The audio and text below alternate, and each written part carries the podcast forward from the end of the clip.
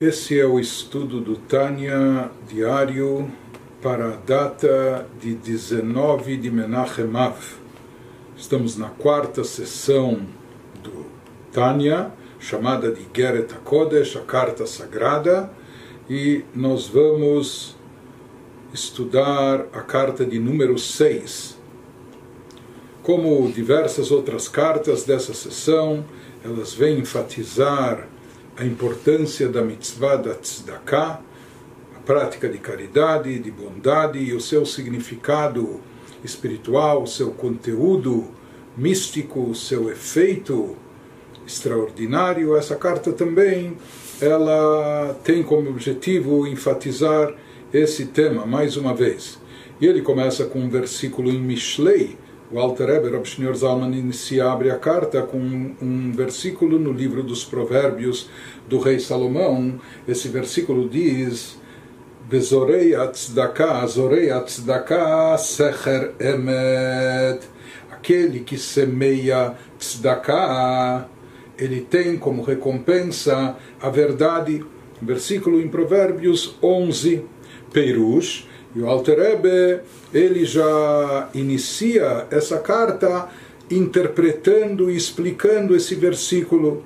Perush, Sheschar Zriat Tzedakah, Umidat Emet. Ou seja, ele nos diz que isso significa que o atributo de verdade ele se constitui na recompensa que é dada por Deus para aquele que semeia tzedakah para aquele que dá tzedakah, e aqui no versículo é chamado de aquele que semeia a tzedakah. E nós já vamos ver um pouco mais adiante o significado de tudo isso, inclusive o próprio fato, o motivo que o Alter Ebe, o Sr. Zalman, abre esta carta, ele mesmo explicando o significado do versículo, porque na realidade, por trás dessa palavra secher, nós encontramos algumas diferentes interpretações nos nossos comentaristas clássicos. Né? E aqui ele nos eh, enfatiza, ele ressalta a explicação que é dada por alguns dos comentaristas, que a palavra secher está, está associada ao termo sahar em hebraico, que sahar significa recompensa. Ou seja, assim a gente leria entenderia, interpretaria o versículo dizendo Zorei tzedakah, aquele que semeia tzedakah, Sachar emet, o Sachar, Secher, a recompensa dele vai ser o que? Vai ser a verdade. Os comentaristas eles dizem que o que, que significa que a recompensa é verdade? Então, alguns dizem que isso significa que aquele que dá e pratica tzedakah, aquele que semeia tzedakah nesse mundo, a sua recompensa será uma recompensa verdadeira, genuína, autêntica, uma recompensa de fato. Alguns explicam assim. Porém, o Alter ele nos diz, ele interpreta o versículo de uma outra maneira, ele nos fala que aquele que semeia tzedakah, qual será o seu sahar, qual será a sua recompensa? A sua recompensa será a verdade. O que ele vai obter, o que ele vai conquistar como eh, recompensa, isso vai ser a verdade.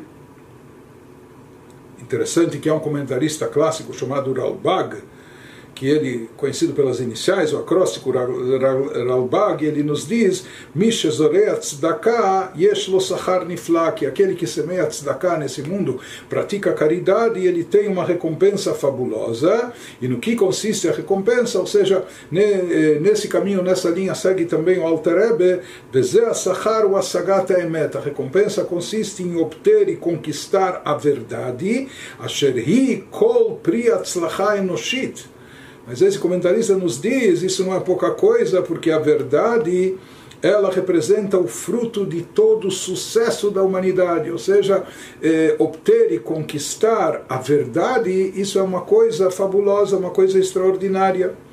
De qualquer maneira, o Altrebe prossegue na sua carta nos dizendo, também está escrito, nós encontramos mais um outro versículo no profeta Micha, Micaeias, que nos diz, Titen emet le Yaakov, Deus dá, ele concede verdade a Yaakov para Yaakov. בשבחה דקודשא בריחו מסדר נביא, כמו שכתוב בזוהר הקדוש, ele nos fala que aqui o profeta Michá, ele está descrevendo os louvores de Deus. Ou seja, que isso não é um pedido, não é uma solicitação que ele está fazendo. Deus, por favor, titenemet Yaakov, conceda a verdade para Yaakov, ou Kehilat Yaakov, a comunidade de Yaakov, que são todos os Yehudim, que é todo o povo de Israel. Mas ele nos diz, não, isso é uma afirmação, ou seja, que ele está descrevendo a grandeza de Deus, o louvor de Deus, quando ele afirma titenemet Yaakov, que Deus dá e concede verdade para Yaakov. E assim também explica o Zohar Akadosh, obra mística o Zohar, ele nos enfatiza que esse versículo não é uma reza, um pedido, mas sim está descrevendo esse atributo de Deus que ele concede verdade para Yaakov, Perush Akadosh Baruch Hu Anoten Midat Emet Yaakov, ou seja, essa dádiva da verdade, isso que Yaakov conquista a verdade, e nós já vamos ver e procurar entender em seguida o que, que isso significa. Isso é uma dádiva que lhe é concedida por Deus. Depois de trazer esses versículos na abertura da carta, pergunta o Alter Rebbe, Betzarich é necessário entender, einemet baruch hu será que não existe ou que falta verdade em Yaakov? Deus nos livre, atribuir isso ao patriarca Yaakov, será que falta para ele verdade a tal ponto que Deus precisa lhe conceder verdade de cima? Está faltando? Ele está carente de verdade? Essas são as perguntas que ele faz na abertura. O ponto básico da explicação que vai, que vai se seguir, eh, o Alter Rebbe vai nos dizer, por mais que a pessoa se esforce, se empenhe no seu trabalho espiritual, no seu serviço a Deus, e ele se empenhe de forma verdadeira, genuína, ou seja, se esforça, etc. Porém, todo esse esforço verdadeiro por parte da pessoa é muito relativo, ainda é muito subjetivo. Ou seja, que isso pode ser considerado verdade, um esforço de verdade por parte dele. Ou seja, essa verdade é relativa à criatura. E cada criatura dentro dos seus moldes, dentro da sua capacidade, dentro da sua percepção, ela tem, por assim dizer, a sua verdade. Então, isso que é considerado verdadeiro, isso é verdade, o trabalho, o serviço dela a Deus, isso é apenas algo relativo, é algo subjetivo à criatura. Porém, na realidade, aqui não se trata de uma verdade verdadeira, por assim dizer. Ou seja, em termos absolutos, não se pode definir o serviço espiritual da pessoa, da criatura, como algo genuinamente verdadeiro, porque em relação aos padrões divinos, o que Deus considera verdade, aquilo que de fato é a verdade em termos absoluto, absolutos, muitas vezes o nosso serviço a Deus, por mais genuíno que seja o nosso esforço, ou por mais que a gente acha que está se empenhando de verdade, mas talvez isso ainda nem arranha, nem chega perto da verdade absoluta. Por isso, existe aqui um conceito adicional que Deus outorga a verdade para a pessoa. Ou seja, quando se trata de obter a verdade real, absoluta, isso é uma dádiva divina, é algo que Deus concede, porque nós, da nossa parte, sozinhos, com apenas o nosso esforço pessoal, não iríamos alcançar isso. E ele vai nos dizer mais adiante como que a pessoa pode fazer jus e conquistar essa dádiva divina que Deus lhe conceda a verdade absoluta de presente, ou seja, que o nosso serviço espiritual, etc., seja genuinamente verdadeiro, ele vai nos dizer que isso é obtido, pode ser obtido através de duas coisas, uma através da prática da tzedakah, que ele chama aqui de semear tzedakah no versículo, e a outra, a outra fórmula para obter e conquistar essa verdade é através do serviço característico de Yaakov, através do serviço espiritual característico de Yaakov. E ele, porque o versículo nos falou, e Michat que Deus concede a verdade para Yaakov. Ele vai começar nos explicando aqui o segundo aspecto, a segunda fórmula, seja aqui uma das maneiras de obter e conquistar essa verdade, ou seja, que o nosso serviço espiritual, nossa elevação espiritual seja genuína e verdadeira, isso, essa força vem de cima, vem dos céus, é concedida por Deus. Então, uma das maneiras de conquistar isso é seguindo os passos do patriarca Yaakov e a sua forma de servir a Deus. E ele começa explicando isso, Hinei Modatzot, é conhecido de Midat Emet e Midat Rahmanut, aquilo que está escrito, que consta nos livros, que o conceito de Emet, o atributo, o atributo de Yaakov Avinu, quando nós nos referimos a Yaakov, o patriarca Yaakov, qual é a sua característica, qual é o atributo que ele personificava, Imidat Rahmanut. Ele personificava o atributo de misericórdia, de compaixão. Essa era a característica de Yaakov, vindo do patriarca Yaakov. Cada um dos patriarcas tinha uma característica própria. Abraham, ele personificava Chesed, bondade. Yitzhak já personificava mais temor reverencial a Deus, Gvurah, que está associado com rigor. Já Yaakov, que ele personifica a terceira da Sefirot, aquela do meio, por assim dizer, Tiferet, aquela Sefirah, aquele atributo que é chamado de beleza e esplendor, e nós já vamos ver um pouco do porquê ele eh, leva esse nome. Então, eh, isso está ligado com Rahamim. Rahamim, que significa compaixão ou misericórdia. E nós já vamos entender daqui a pouco a diferença entre Chesed, bondade, que era característica de Abraham, e misericórdia, compaixão, que era característica de Yaakov. Ele nos diz que Yaakov ele tinha de forma mais evidente dentro de si o atributo de Tiferet, a terceira das forças chamadas emocionais entre as Sefirot, os atributos divinos pelos quais ele rege o universo. Qual a característica de Tiferet, por isso ela é chamada de beleza? Tiferet envolve, abrange dentro de si tanto Chesed como Gvurah tanto chesed, bondade, como também rigor e severidade.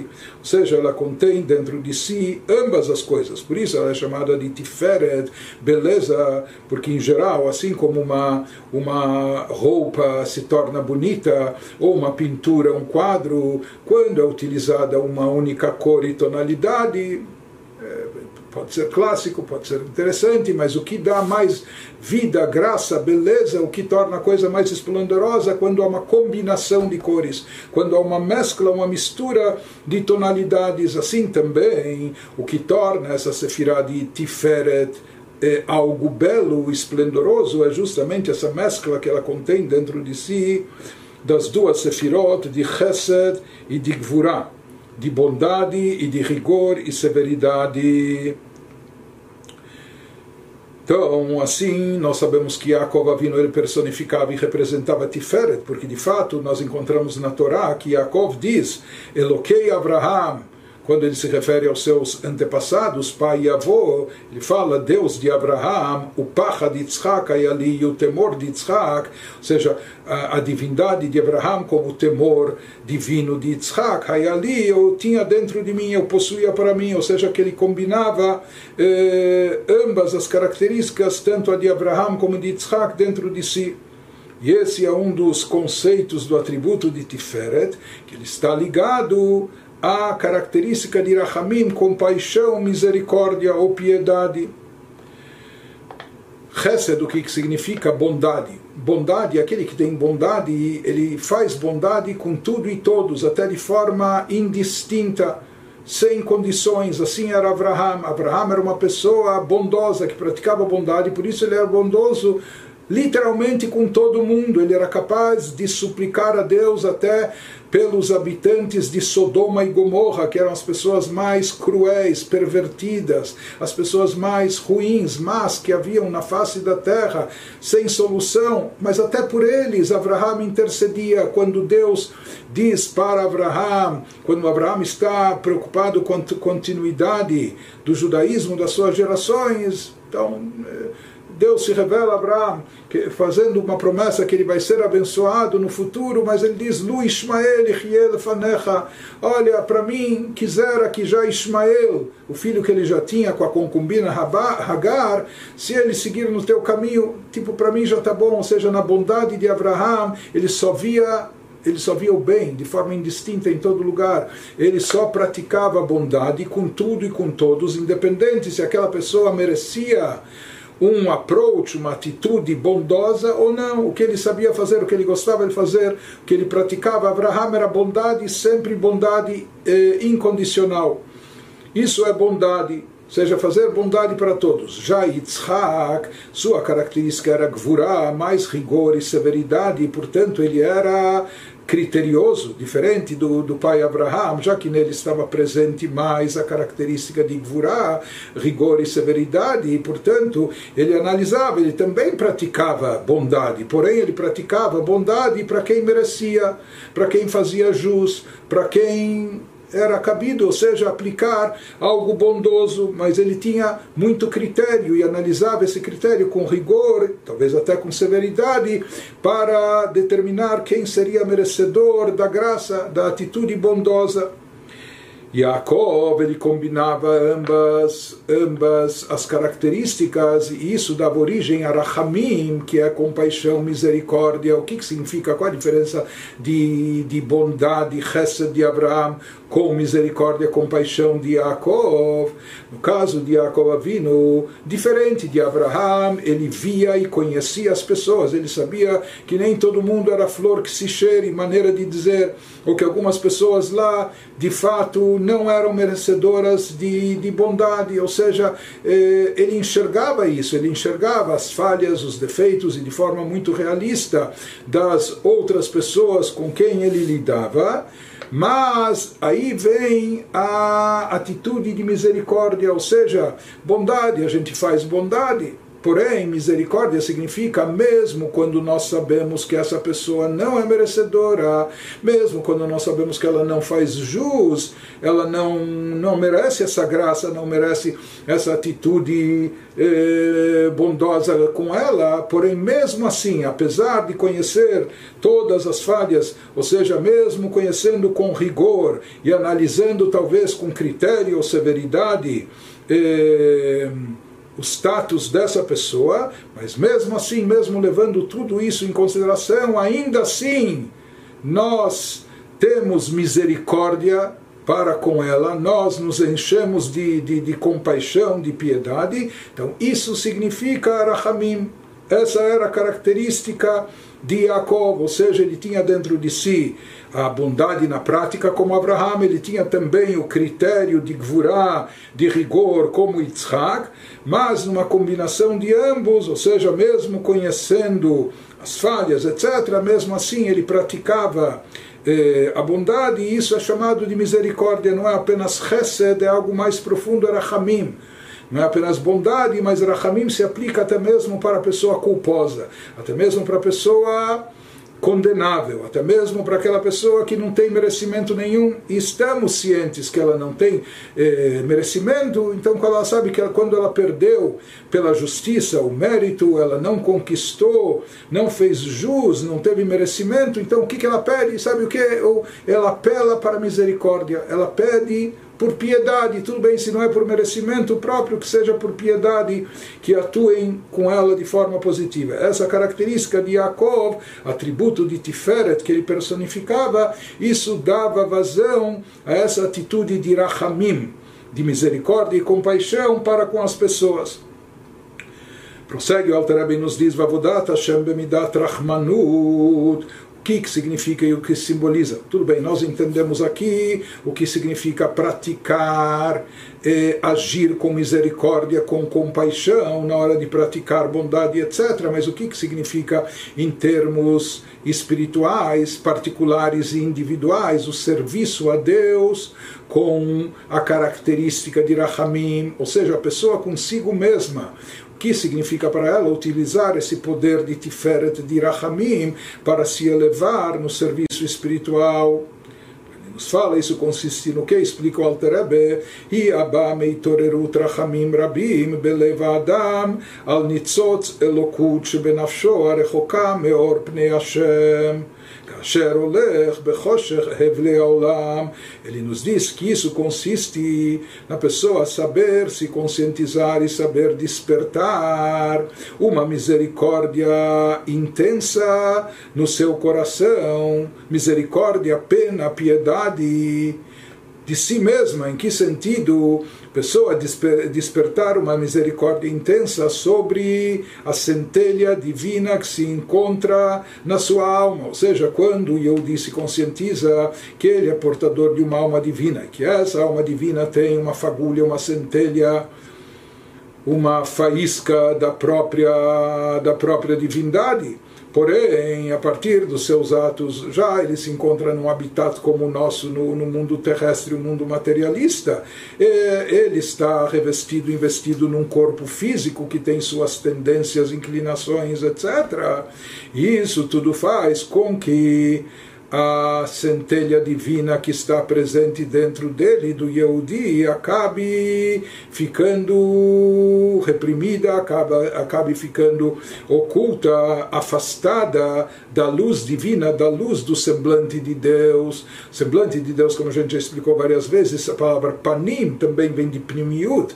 Primiut significa a parte mais interna, o âmago Assim também, essa faísca divina originalmente, ela está vinculada à parte mais profunda da essência da divindade, porém, aqui, no corpo físico, no mundo material, ela acaba se desconectando um pouco, acaba ficando um pouco afastada de tudo isso, principalmente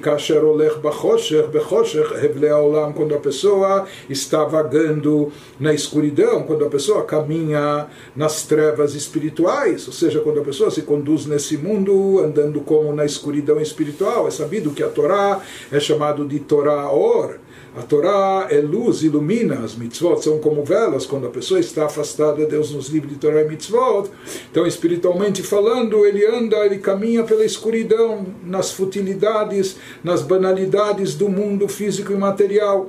Então, isso causa um rebaixamento muito forte, um afastamento para a centelha divina espiritual que se encontra dentro da pessoa. E a situação dela fica tão triste. É uma coisa tão, ou seja, que é um potencial imenso que nós temos dentro de nós, mas isso fica reprimido, isso fica oprimido, isso fica oculto, encoberto, não se deixa manifestar, não se dá vazão, então é uma pena. Nós simplesmente temos que ter pena, piedade, despertar misericórdia, evocar compaixão pela centelha divina, para com a centelha divina, a faísca divina que se encontra enclausurada dentro da nossa alma, nessa situação degradante que nós a levamos a isso, que nós a conduzimos através da nossa conduta eh, no mundo andando pela escuridão. Então, isso se fala, esse é o serviço espiritual de Rahamim, a pessoa saber despertar piedade sobre a centelha divina espiritual da sua alma que se encontra afastada. והתעוררות רחמנות זו היא bאה מהתבונה והדעת בגדולת השם, como a pessoa desperta essa misericórdia sobre sua centelha divina, ele nos fala que isso é derivado da consciência, da conscientização da pessoa, quando há por parte da pessoa um entendimento e um conhecimento sobre a grandeza de Deus, quanto mais a pessoa se conscientizar, entender, absorver, eh, esses conceitos sobre a grandeza divina,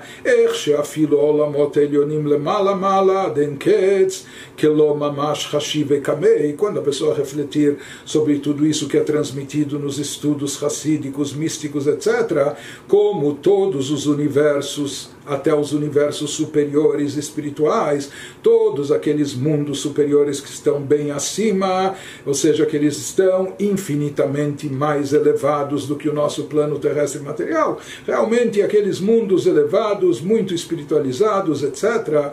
Porém, mesmo esses níveis sagrados e elevados diante de Deus, que eles são considerados como nulos, como nada, ou seja, com toda a sua grandeza, com toda a sua elevação, com toda a sua espiritualidade, mas diante da essência de Deus, eles são completamente nulos, considerados insignificantes, como absolutamente nada.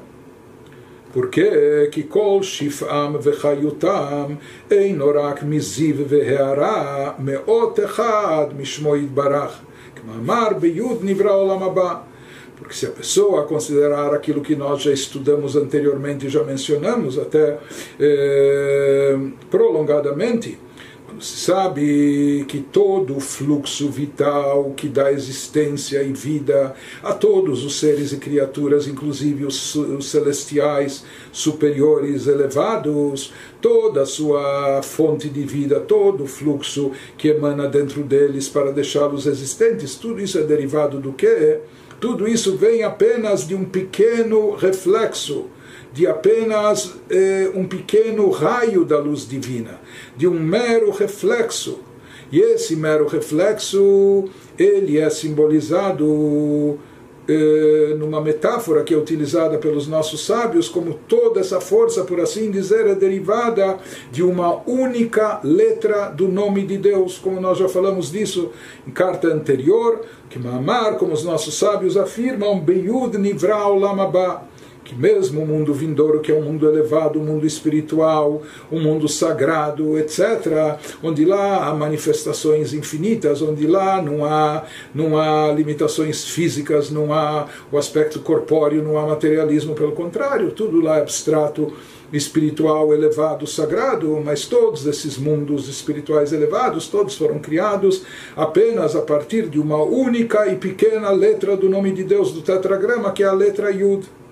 Então isso simboliza e representa o que? Que na realidade a origem de todos os seres e criaturas, mesmo os mais elevados, tudo isso é proveniente e derivado de, uma, de um mero reflexo, de um mero raio da luz divina, ou seja, de algo insignificante, o que torna, portanto, ou seja, se toda a vida e existência de todos os seres e criaturas, mesmo os mais elevados celestiais, tudo isso vem de um mero reflexo, como de uma única letra, não é assim como, imagina, o ser humano até que é limitado, é mortal, finito, mas para ele uma letra, uma palavra não representa nada. Então, quanto mais a Deus que é infinito e limitado, uma letra de onde se origina todos esses campos espirituais também é completamente tudo isso é insignificante Ele nos fala, והנה בזיו והערה זו, שהוא התפשטות החיות משמו יתברך, desse raio da luz divina, desse reflexo derivado de Deus. Isso representa uma propagação da vitalidade oriunda do nome sagrado de Deus. Essa força vital derivada do nome de Deus, ela vem para dar vida e existência a todas as criaturas, seja superiores espirituais como inferiores às criaturas terrestres. Então ele nos diz Nesse, quando a gente considera esse reflexo da divindade, aí, aí existe uma diferença e variação ben elionim letachtonim, se formos comparar os seres, criaturas, os campos espirituais superiores em relação aos seres e criaturas do campo terrestre, físico e material, do campo inferior. Existe uma diferença, por isso os nossos sábios afirmam que esse nosso mundo material é derivado de uma outra letra, também só de uma letra do nome de Deus, mas de outra letra da letra Rei.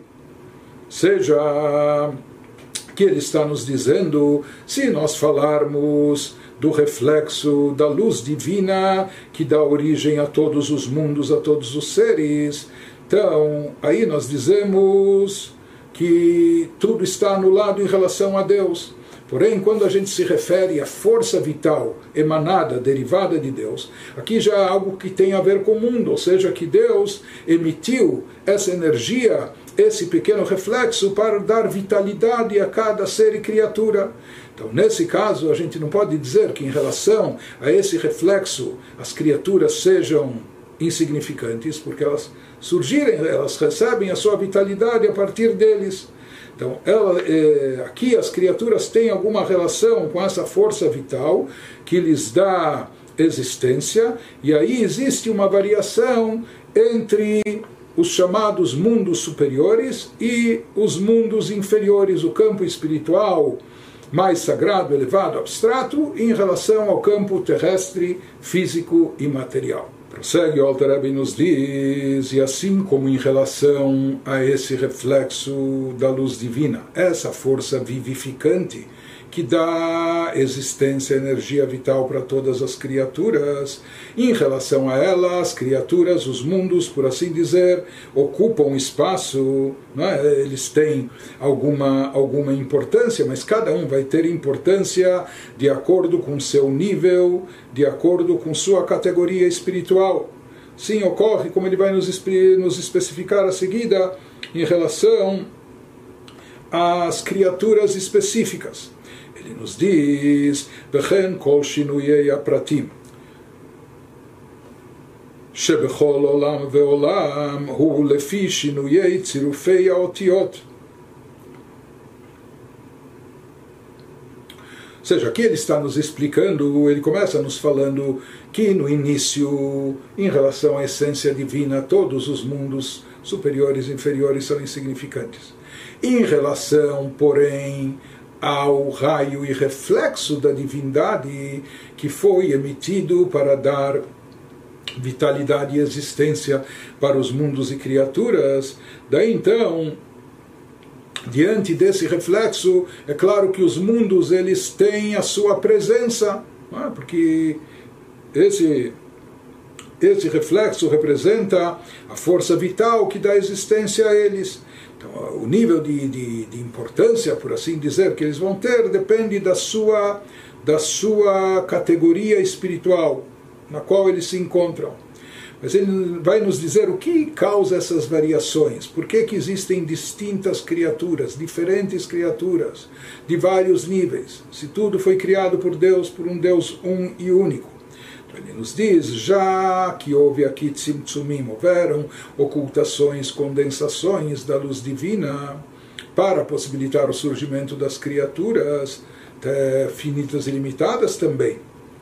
Então ele nos diz que existem variações, uma vez que o mundo foi criado através da palavra de Deus, e nós já falamos sobre isso extensamente numa carta anterior. Nós vimos que essa energia divina é simbolizada na palavra de Deus.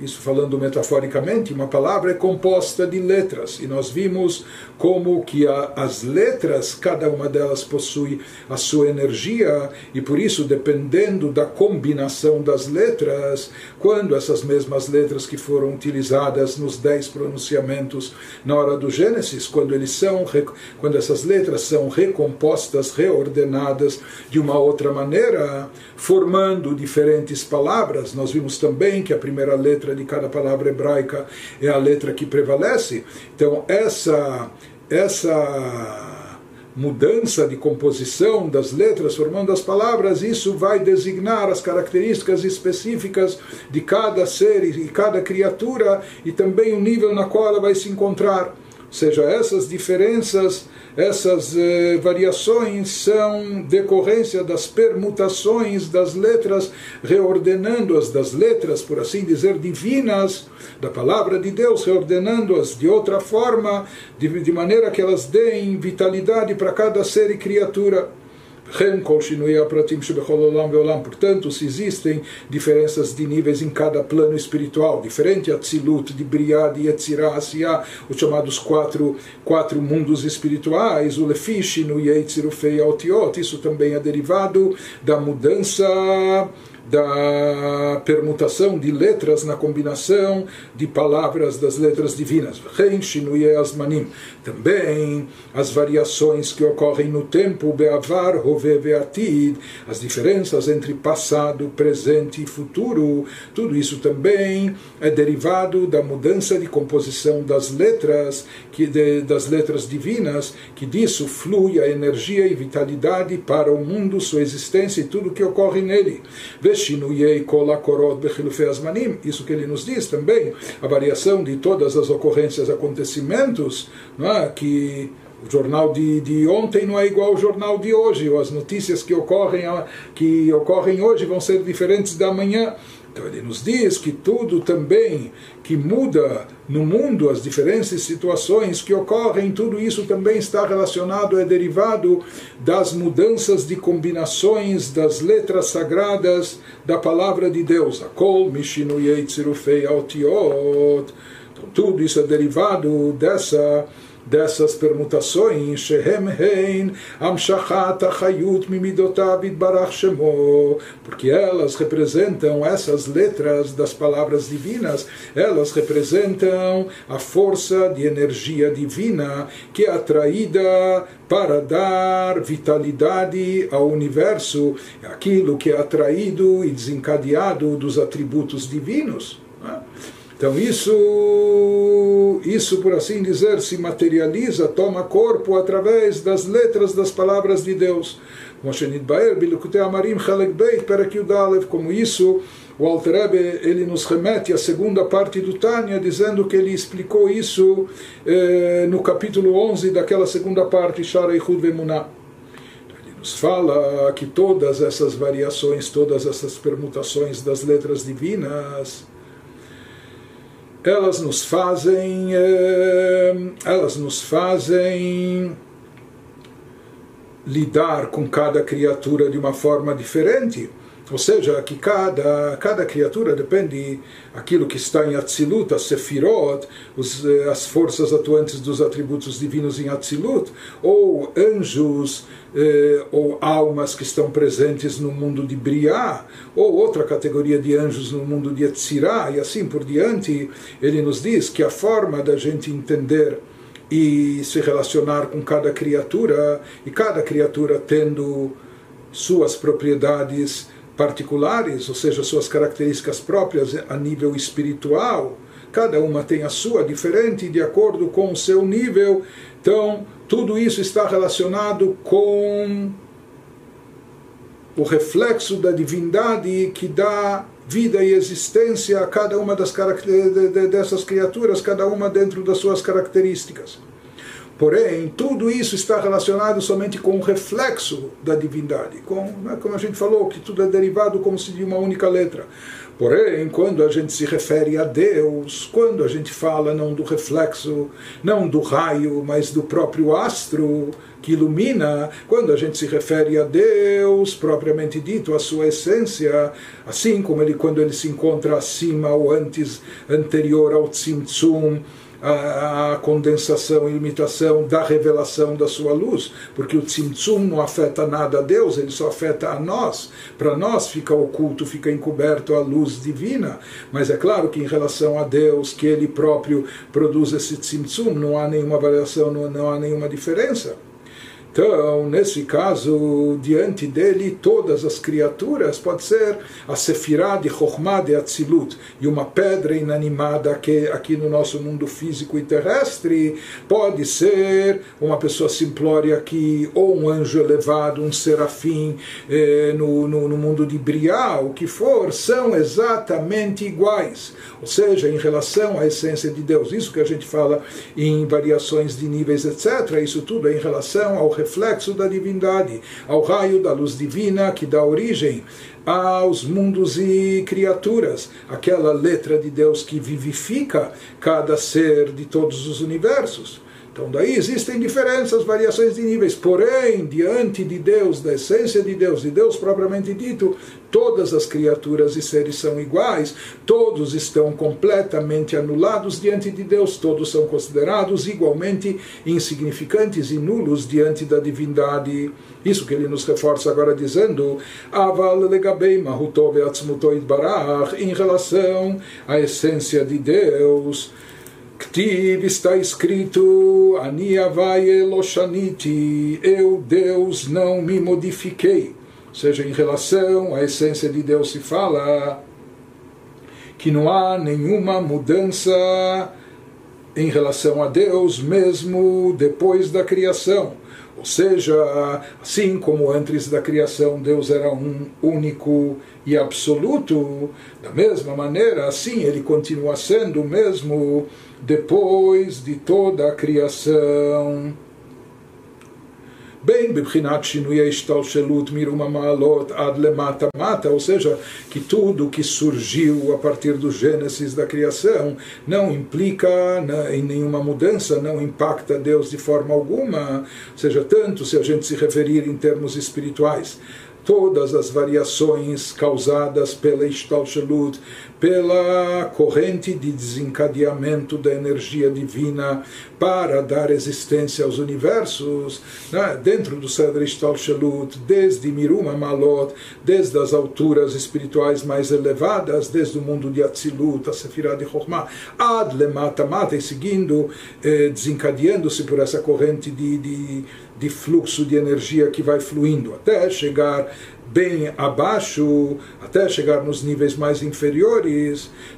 Tudo isso, em relação à essência divina, é idêntico, é, é igualmente nulo. שכמו שהוא יתברך מצוי בעליונים, כך הוא ממש בשווה בתחתונים. Ou seja, assim como Deus é onipresente e Ele está presente eh, no campo superior, no campo espiritual elevado, por exemplo, no mundo de Atzilut, é apenas um mundo de emanação, e lá a presença divina é óbvia, evidente, mesmo nos campos espirituais mais abaixo, onde há anjos, almas, também a, pres a presença de Deus é explícita, mas aqui ele nos fala assim como Deus está presente nos campos superiores espirituais, da mesma forma, de maneira idêntica, exatamente igual, ele também é onipresente, ele se encontra aqui no campo inferior, no campo terrestre, da mesma maneira, na mesma medida, na mesma proporção. A única coisa é que nós, as criaturas que habitam nesse campo, para nós isso está encoberto, a gente não consegue ver e perceber isso. Ele nos fala que esse, esse tema já foi elaborado na primeira parte do Tânia, no capítulo 51. Bem, Bibhinat Shinui Asman, da mesma maneira que se fala que o mundo não causa, não provoca nenhuma mudança e variação em relação à essência divina, em relação a Deus em todos os seus níveis e categorias, apesar de todas suas distinções. Da mesma forma, igualmente ele nos diz que as variações em tempo não causam nenhuma mudança em relação a Deus, ou seja, Shekmo Shehayahu Levado, o Yahidu Lifnei Sheshet Bereshit, assim como Deus, ele reinava sozinho, ou seja, que Deus estava apenas e tão somente ele, ele era um e único, ou seja, numa unidade, numa unicidade completa antes dos seis dias do Gênesis da criação. Apesar que é difícil até falar disso, porque na verdade o próprio tempo é uma criação, mas, ou seja, a gente não tem outra forma de expressar, então a gente diz que Deus era um e único antes do início da criação, antes dos seis dias do Gênesis. Carro, carro, ato, acharabriá, exatamente igual e assim, ele também é e continua sendo após a criação, ou seja, ele continua sendo um, único, solo, etc exatamente como era antes da criação, assim ele prossegue sendo depois da, do Gênesis e criação. Como é possível? Porque tudo que surgiu e apareceu, tudo que existe na criação, tudo isso está completamente anulado, nulificado diante de Deus. Isso tudo é insignificante nulo, é nada diante da sua essência, portanto, isso não causa nenhuma variação em em relação a ele.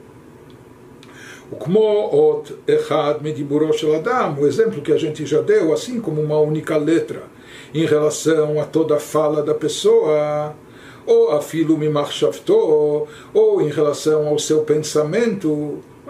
Então, imagina, a pessoa fala tantas coisas e a pessoa pensa muito mais, etc. Então, o que, que representa uma única letra? Está diante de um ser humano limitado, com tempo de vida eh, estipulado, um ser humano mortal, limitado, mas uma letra diante, diante do ser humano é completamente insignificante, nada representa.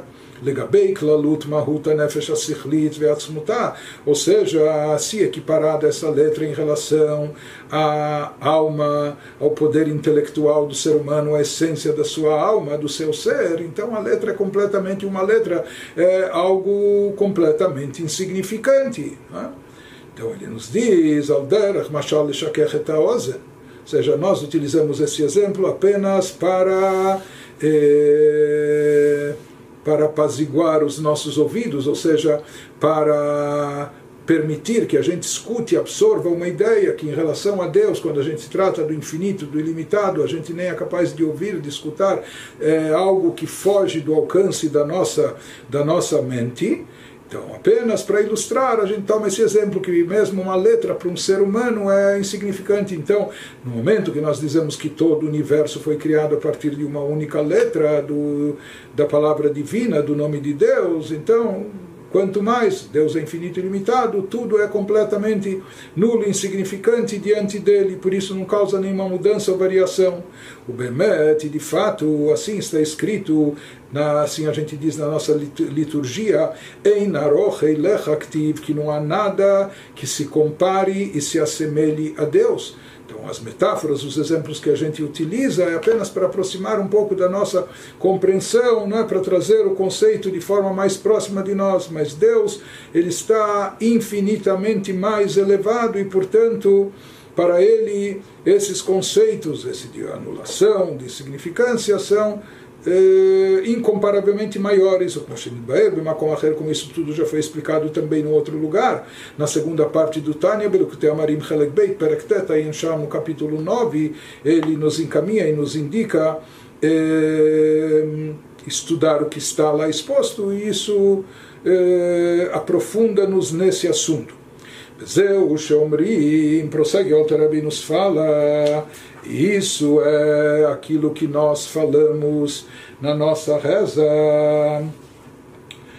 Seja, nós dizemos Amelach Hameromam Levadom Meaz, o rei que é exaltado sozinho desde antes dos tempos.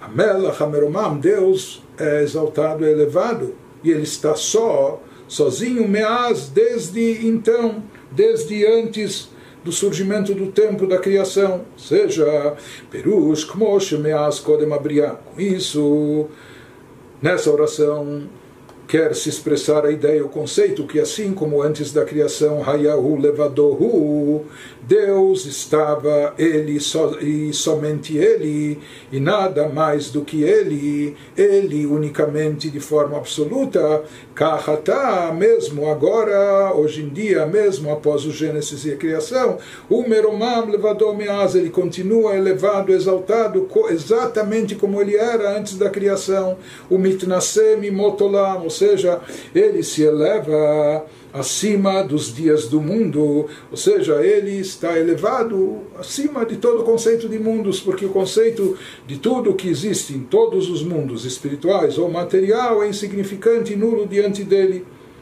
Perush, Uram Venissá, ele está completamente elevado, exaltado, ou seja, distinto, lemala, mala, asman, completamente acima da dimensão de tempo, Anikra Beshem Yemotolam, que no versículo aqui é chamada de dias do mundo.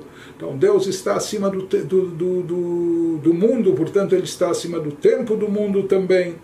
Ou seja, por isso ele é elevado, porque ele é transcendental, porque ele está tão acima de tudo isso, completamente acima, que tudo isso é não diz respeito a ele, é insignificante diante dele.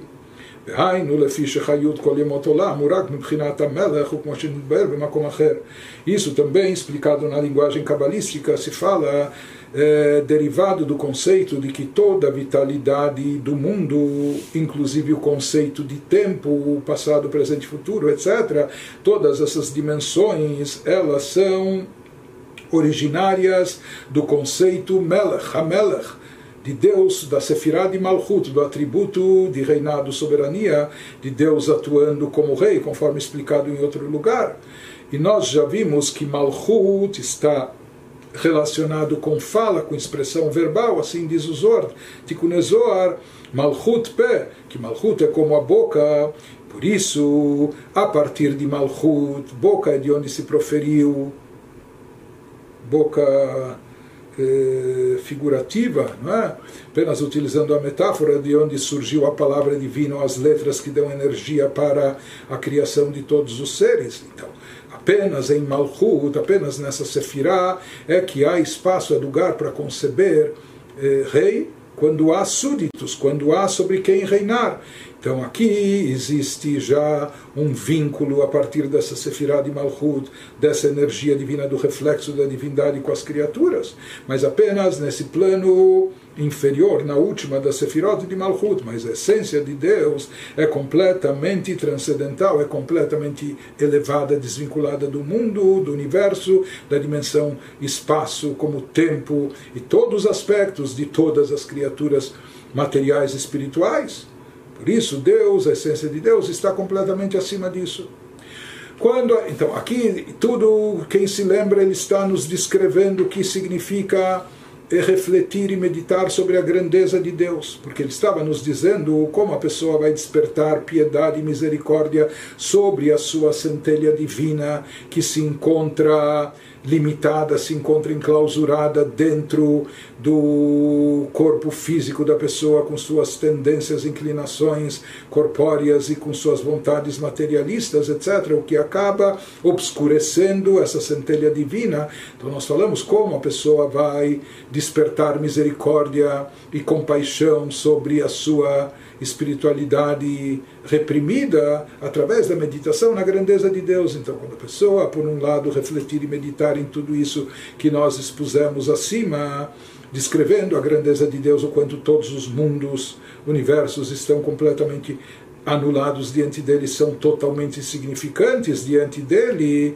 Então, Pensando em tudo isso, depois a pessoa, isso deve levar a pessoa a concluir, Veilezot, já que assim, Arachmanut Gdola Meod Meod, imagine o quanto não deve ser grande a compaixão e misericórdia, uma piedade muito, muito intensa, Alanitzot, sobre aquela centelha divina que está banida aqui dentro do nosso aspecto físico corpóreo, a Shochen Begufa Hashuch Ve'afel, essa centelha divina que está habitando, está enclausurada nesse corpo obscuro, eh, escuro e obscuro em termos espirituais, esse corpo que no Zohar é chamado de Mashcha de Zohar chama o corpo da pele da serpente. Hoje em dia tem gente que faz bolsas ou até sapatos usando pele de cobra, mas aqui ele nos diz que, de acordo com, com o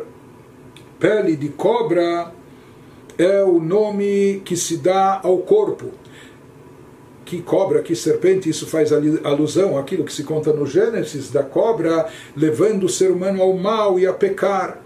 Então a serpente aqui ela simboliza, ela simboliza as forças do mal, as forças do pecado, aquela inclinação para o lado negativo, aquelas forças que estão atuando no sentido contrário.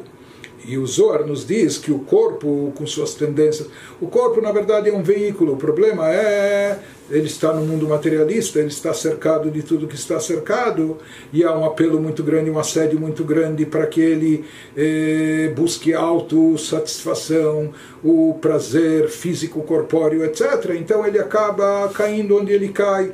Por isso, Zohar chama o corpo, o corpo é uma embalagem, mas ele chama isso da pele da serpente. Ou seja, eh, ele leva esse nome uma vez que o Nahash Kadmoni, essa serpente que é descrita no Gênesis, como nós falamos, que ela foi a fonte do mal, ela foi a origem do pecado, aquilo que seduziu, que levou o ser humano a pecar e desviar-se da bondade, da bondade divina apesar que o corpo da pessoa ele é de klipat noga, daquela clipá, daquela é uma casca, a casca da serpente, não é? mas de, daquela casca ainda que contém alguma luz.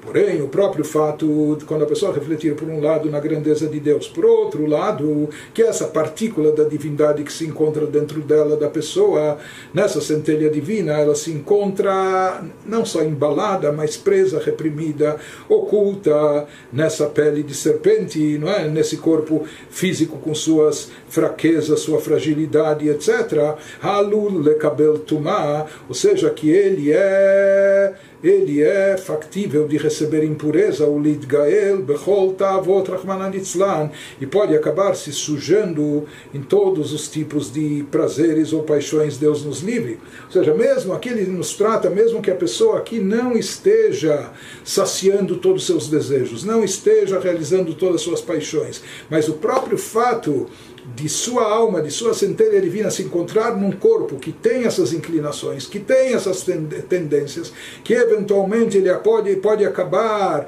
se envolvendo com as coisas negativas, impurificando a si mesmo, sujando a si próprio em termos espirituais, então isso por si só já deve despertar uma extrema misericórdia e piedade dessa centelha divina presente dentro de nós. Kadosh Baruch porque de acordo com o que dizem nossos sábios, se não fosse Deus que nos ajuda, que nos, nos protege, se não fosse Deus que serve de escudo para a nossa espiritualidade, Benoten Lo Os e nos concede força e vigor, Lilchom Imaguf Vetavotavu Lenatzcham, para combatermos o nosso corpo com suas inclinações físicas, eh, com sua busca de, de, prazeres físicos e corpóreos, e também, seja, se não fosse Deus que nos dá força e vigor para lidar com o corpo, para combatê-lo e combater todas as inclinações, paixões, desejos, etc., e vencê-los, a gente não conseguiria. Bezesh Katuv, isso que está escrito, Adon Uzeino, que Deus é o Senhor da nossa força, Ele nos dá a força. Se não fosse a força que, que nós recebemos de Deus, a gente não conseguiria lidar com tudo isso. Magein e Sheino, Ele é o escudo da nossa salvação. Ou seja, para nós é uma salvação que Deus nos auxilia, nos dá força, servindo de escudo contra todas eh, propostas do mal, contra todo o assédio do mal, do mal interno que existe dentro de nós, etc. Então ele nos diz o próprio fato de saber que nós estamos nessa condição, nós estamos aqui, ou seja, a nossa, a nossa estrutura espiritual, a nossa faísca divina se encontra muito fragilizada, onde ela está, se encontra em estado de risco, no lugar, no habitat que ela se encontra, ou revestida de um corpo físico no mundo material. Então, o próprio fato de saber que nós estamos aqui nessa situação, suscetíveis a todas essas quedas espirituais, etc., mesmo que a pessoa nem tenha cometido aqui pecados e transgressões, nem que ela ainda não sujou a sua alma em termos práticos, mas o próprio fato dela estar sujeita e suscetível a isso, isso por si só já tem que despertar uma grande misericórdia sobre a sua centelha divina e o estado que ela se encontra. Nos diz, se todos os mundos superiores eles estão, como a gente explicou anteriormente, eles estão distantes da luz de Deus, por quê? Porque Deus, na sua essência, é tão elevado, etc. Então ele diz: se até os mundos espirituais elevados estão são considerados distantes, então imagina o quanto nós não, deve, não estamos distantes por estarmos aqui nesse plano terrestre materialista, nesse mundo por obsessão física, etc. Então, a misericórdia e piedade da, da nossa alma, que devemos despertar pela nossa alma espiritualidade que desceu para esse mundo, tem que ser muito grande e intensa. Quando a pessoa se conscientiza disso, então ela deve despertar simplesmente, ela vai ter pena da sua alma, ela vai ter piedade da sua espiritualidade, ela vai despertar misericórdia sobre sua centelha divina. E esse é o trabalho espiritual de Yaakov, que Yaakov está ligado com Rahamim, com misericórdia, compaixão. Então, o serviço espiritual de cada indivíduo de despertar compaixão não é, não é de ter autopiedade, mas de despertar compaixão pela sua espiritualidade, pela sua centelha divina, que está aqui nesse campo físico, terrestre e material, exposta a tanta coisa. E com isso ele terminou a explicação da, da, daquilo que ele estava nos dizendo, que uma das fórmulas ele nos falou é de despertar a característica de Yaakov, ou seja, Ele estava nos dizendo como se obtém emet, como a pessoa chega a merecer que Deus lhe conceda a verdade, um, uma ligação espiritual genuinamente verdadeira. Então ele nos falou através de duas coisas. Uma delas era o serviço de Yaakov, ou seja, despertar Rahamim Rabim, despertar eh, misericórdia intensa. Nós vimos sobre quem, sobre quem, sobre a centelha divina, e ele explicou como fazer isso, primeiro refletindo na grandeza de Deus, etc. Em seguida, a segunda fórmula de como atrair essa verdade genuína sobre nós é através da prática da tzedakah. Isso ele vai nos explicar mais adiante.